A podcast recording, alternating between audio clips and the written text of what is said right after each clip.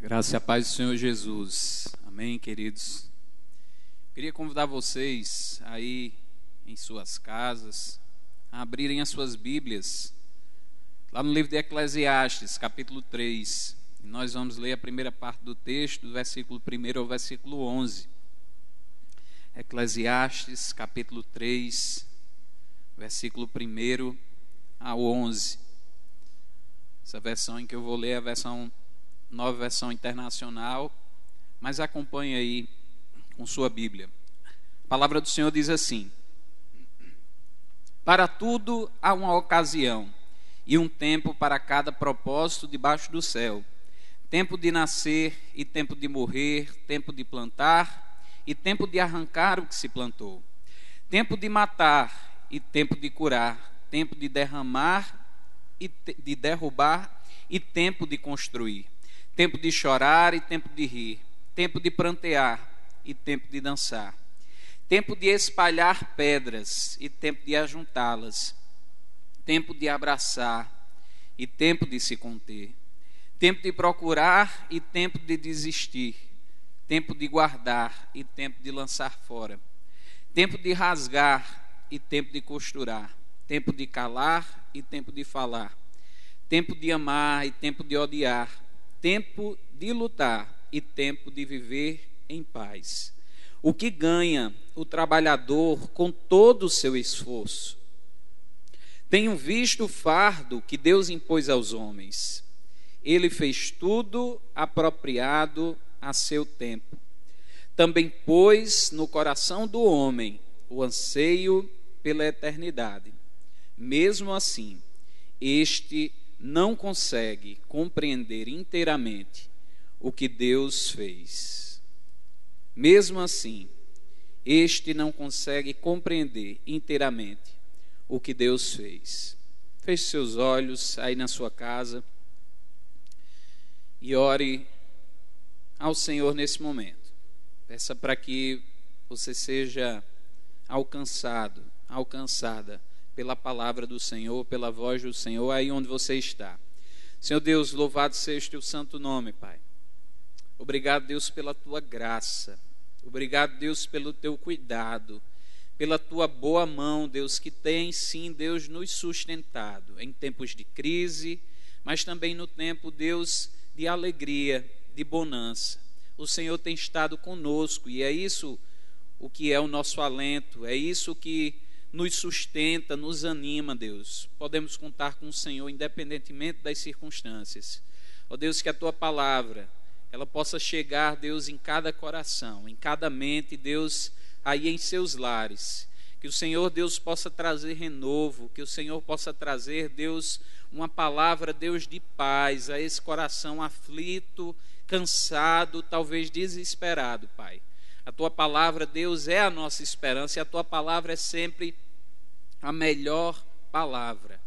Ainda que nós tentemos, Deus, falar ou dizer algo significativo, mas é do Senhor, Deus, dos teus lábios que vem a resposta certa, que vem, Deus, a palavra de paz que traz conforto ao nosso coração. Por isso, Deus, fala conosco, fala conosco. Esse é o nosso desejo e a nossa oração, no nome de Jesus. Amém e amém. Esse texto, queridos, do rei Salomão, em sua fase final da vida, um Salomão já moribundo, escreve o livro de Eclesiastes e ele traz uma série de reflexões sobre o tempo, sobre a sua vida, sobre tudo o que ele possuiu, sobre tudo ah, o que ele empreendeu, mas ele chega a algumas conclusões que não são muito ah, compatíveis com toda a glória do seu reinado, com tudo aquilo que ele promoveu, e ele começa a dizer que nada, nada faz sentido, apesar de alguns momentos de lucidez no texto, ele dizer: ora, olha, existe um tempo para tudo. Ainda que eu não esteja conformado com isso, Deus impôs uma ordem para as coisas, um lugar apropriado para as coisas, um tempo apropriado para que todas as coisas debaixo do céu elas aconteçam. E existe de fato um momento apropriado para todas as coisas, um momento apropriado para cada propósito debaixo dos céus. Alguns encaram essa passagem como essa ideia, como a expressão da teia do destino humano, ou seja, tudo já está escrito e determinado por Deus. Deus determinou todas as nossas alegrias e todas as nossas dores, ele escreveu meticulosamente tudo, colocou tudo arranjado no seu espaço, no seu lugar. Portanto, Deus predestinou e determinou todas as coisas. Tudo já está escrito e determinado por Deus. Por outro lado, eu vejo que essa dimensão a qual nós chamamos de tempo, ela costuma não respeitar muito os nossos anseios de controle. Nós queremos sempre estar no controle das coisas. Mas quanto mais nós tentamos usufruí-lo, aproveitar o tempo, mais ele acaba se esvaindo entre os nossos dedos. E apesar de haver uma ocasião oportuna para tudo, aquilo que nós chamamos de destino, ou seja, a sucessão de fatos que definem, que constroem a nossa história, quase nunca atende ao nosso projeto de felicidade, de plenitude, de satisfação. Sobretudo em tempos como esse. Parece que essa lei que a palavra afirma que foi estabelecida por Deus, ou seja, uma ocasião oportuna para todas as coisas, essa lei do tempo e da ocasião, ela nesse tempo está totalmente desalinhada. A ordem natural do tempo e das coisas está meio invertida. É uma realidade quase que distópica. A gente se vê deslocado, a gente não sabe muito bem aonde se assentar. A perda desses marcos de tempo e ocasião é para muitas pessoas a perda do próprio chão, do sentido de viver, do propósito de vida. Isso nos traga a noção de projeção para onde devemos ir e onde nós podemos chegar nós vemos pessoas tendo suas vidas abreviadas repentinamente, suas rotinas abaladas definitivamente, pais enterrando seus filhos, e daqui a pouco nós estamos como Salomão concluindo que nada faz sentido. E, queridos, eu concordo com Salomão. As coisas parecem não fazer muito sentido em três aspectos.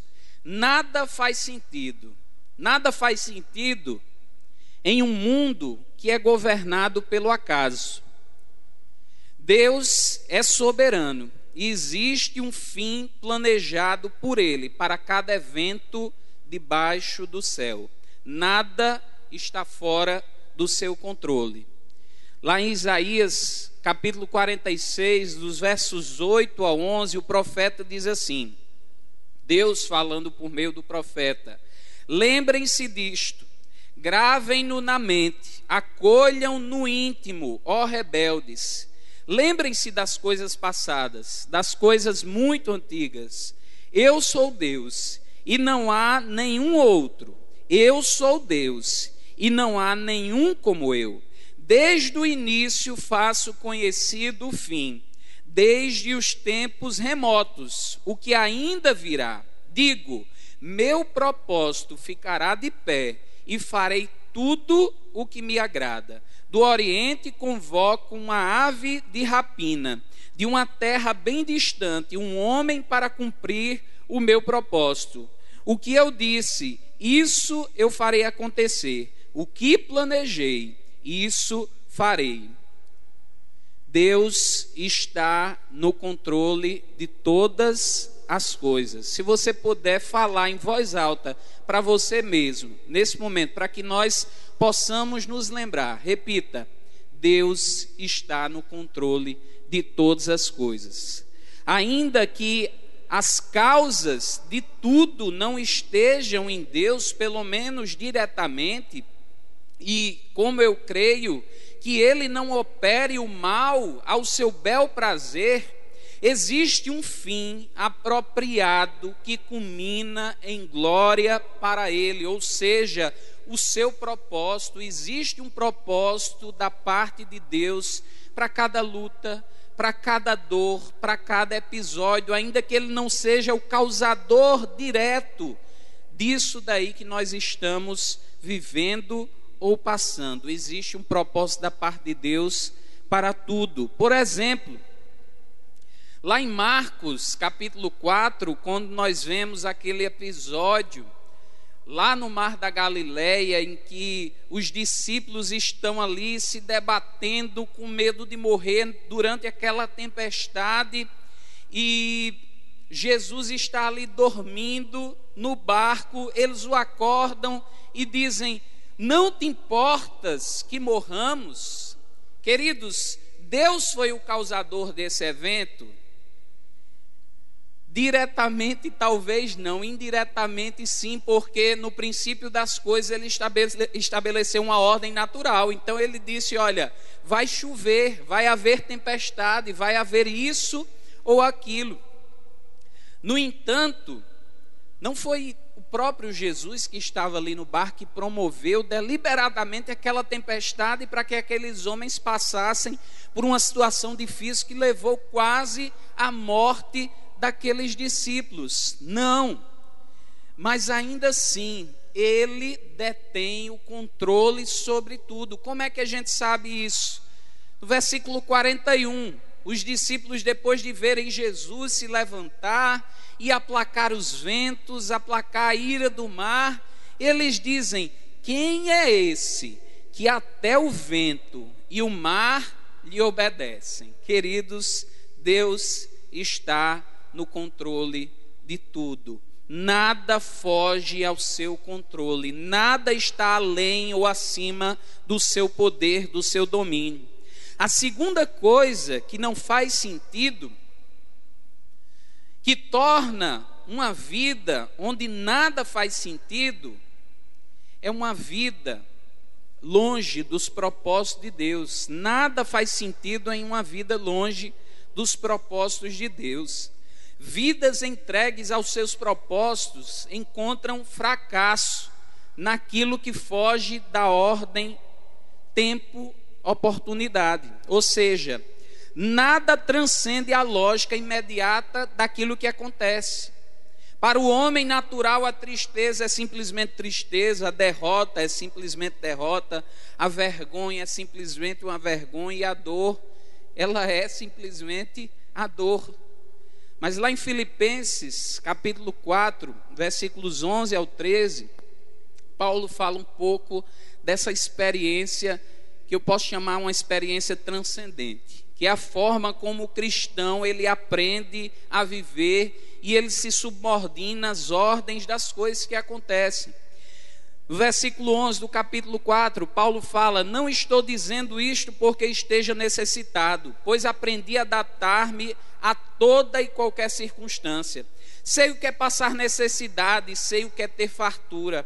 Aprendi o segredo de viver contente em toda e qualquer situação Seja bem alimentado, seja com fome, tendo muito ou passando necessidade. E aí ele declara aquela frase, aquele jargão que o crente gosta né, de, de entoar: tudo posso naquele que me fortalece. Essa frase de Paulo, deslocada desse contexto, também não faz o mínimo sentido. E nós, de certa forma, vivemos numa lógica que supera a lógica natural das coisas, e para muitas pessoas isso não faz sentido. Nós conseguimos enxergar um propósito além da causa imediata daquilo que nós estamos vivendo.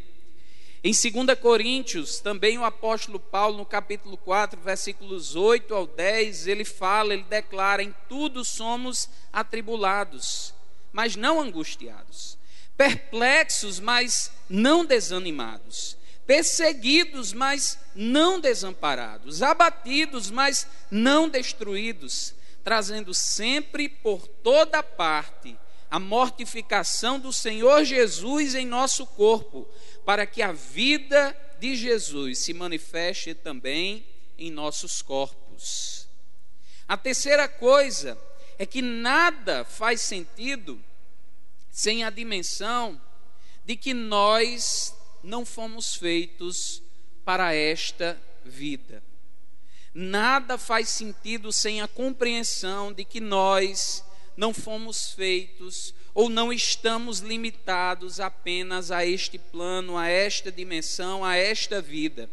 Mais uma vez, retomando o texto inicial, versículos 9 ao 11 do capítulo 3 de Eclesiastes, Salomão indaga o que ganha o trabalhador com todo o seu esforço.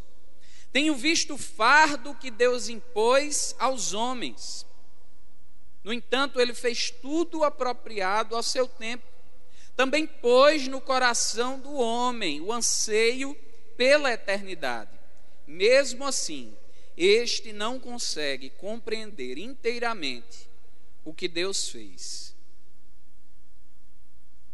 parece não haver sentido no nosso esforço diário. E essa foi a conclusão que Salomão chegou no fim da sua vida. Por que, que existe um fardo tão grande para que o homem carregue? Porque ele chega ao final da vida achando que nada fez muito sentido, de que o tempo talvez não tenha sido bem aproveitado. E eu trouxe uma frase que alguns talvez conheçam, de Jim Brown, e é uma frase extremamente interessante porque ele nos leva a essa mesma reflexão de Salomão e ele diz: Os homens perdem a saúde para juntar dinheiro, depois perdem o dinheiro para recuperar a saúde.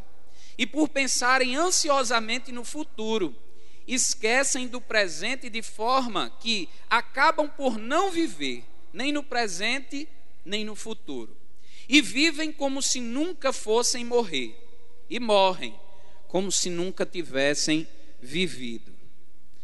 Que reflexão, queridos. E aí isso nos leva ao que Paulo fala lá em 1 Coríntios, capítulo 15, versículo 19, quando ele diz assim: "Se esperamos em Cristo só nesta vida, somos os mais miseráveis de todos os homens. Ele diz isso num contexto em que estavam questionando a ressurreição de Jesus. Ele diz: Olha, sem a ressurreição de Jesus também nada faz sentido. Nós estamos gastando tempo. Mas tem uma última coisa que também não faz sentido e que eu não coloquei aqui.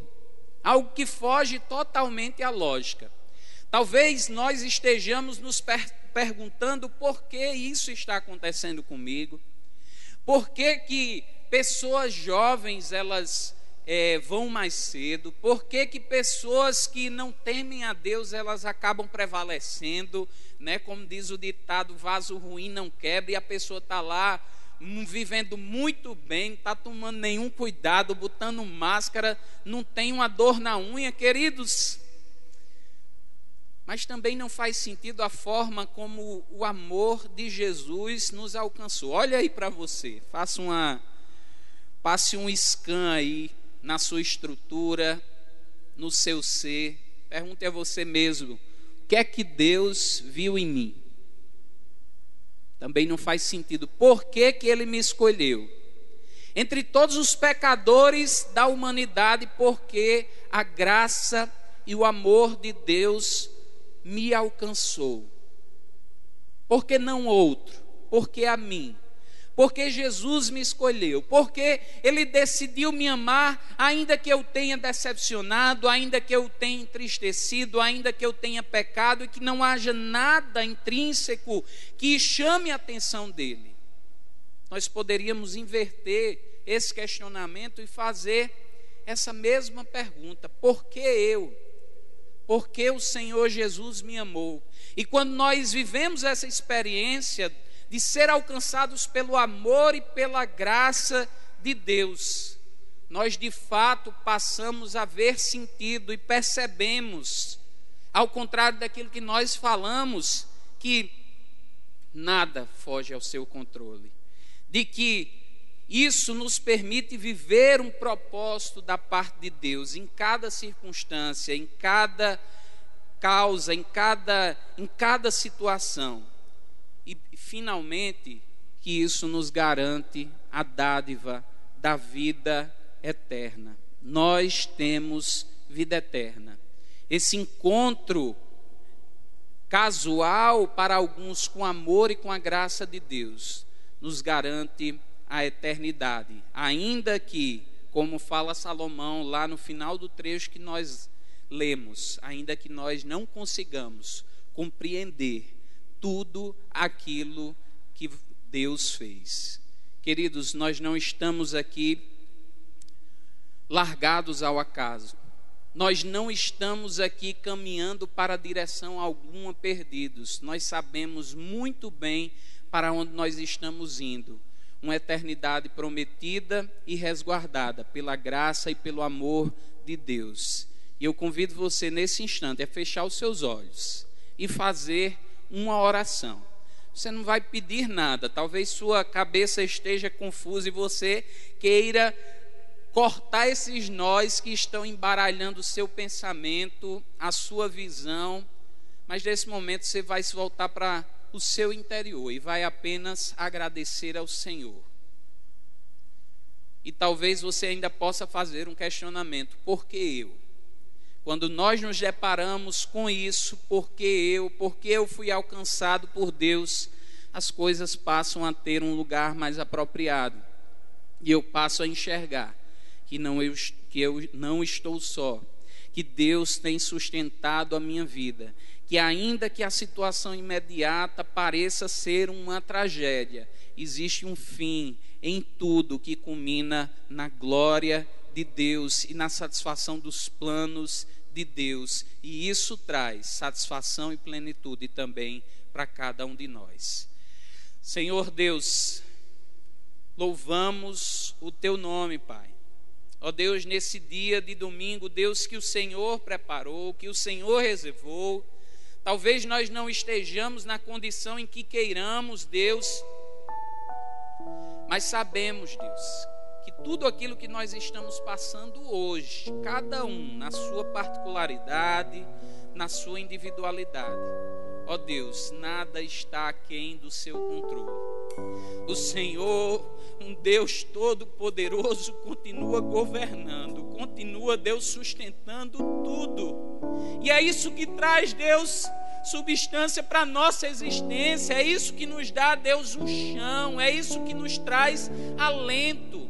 Que podemos ter, Deus, esperança, ó Deus, num lugar seguro, naquilo, Deus, que está além das nuvens, que está além da tempestade. O Senhor, Deus, como o sol, brilha, ó Deus, o Senhor, o seu fogo, a sua chama, a sua glória, Deus, não se apaga nunca, nada foge ao seu controle, estamos seguros, Pai Ó Deus, talvez não consigamos compreender, Deus, como é difícil compreender tudo aquilo que o Senhor faz, tudo aquilo que o Senhor fez, Deus. Mas ainda assim arde no nosso íntimo, Deus, essa sede por eternidade, essa sede por aquilo que é eterno, pelo próprio Deus. Ó Deus, e por viver com o Senhor, Deus, para sempre. E isso, Deus, o Senhor nos garantiu mesmo Deus não fazendo nenhum sentido, nós fomos alcançados, alcançados, Deus, numa situação em que nós não podíamos fugir, Deus, a um destino de morte, ó Deus de trevas, Deus, de condenação, o Senhor nos resgatou, o teu amor, Deus, nos redimiu. Ó Deus, nos alcança, Deus, com essa graça, com essa graça e com esse amor, Deus, nas trevas onde nós nos colocamos, Deus, nos alcança, Deus, com a tua graça e com o teu amor, Deus, ó Deus, nas trevas da incompreensão, Deus, ó Deus, nós estamos firmados no Senhor, Deus alcança o coração aflito, alcança, Deus, o pai, a mãe, desesperados, Deus, pela dor, Deus, pelo sofrimento, Deus, pela tragédia, Deus. O Senhor nos tem garantido um lugar de conforto, sem lágrimas, sem dor, sem sofrimento. E é essa visão que nós queremos ter, Deus, da eternidade que nos alcançou, que nos alcançou nós podemos viver, Deus, aqui, enquanto nos restar fôlego de vida, o teu propósito, Deus, para que o teu nome seja honrado e glorificado e para que na eternidade nós possamos ser chamados de servos bons e fiéis. Nos ajuda, Deus, nos ampara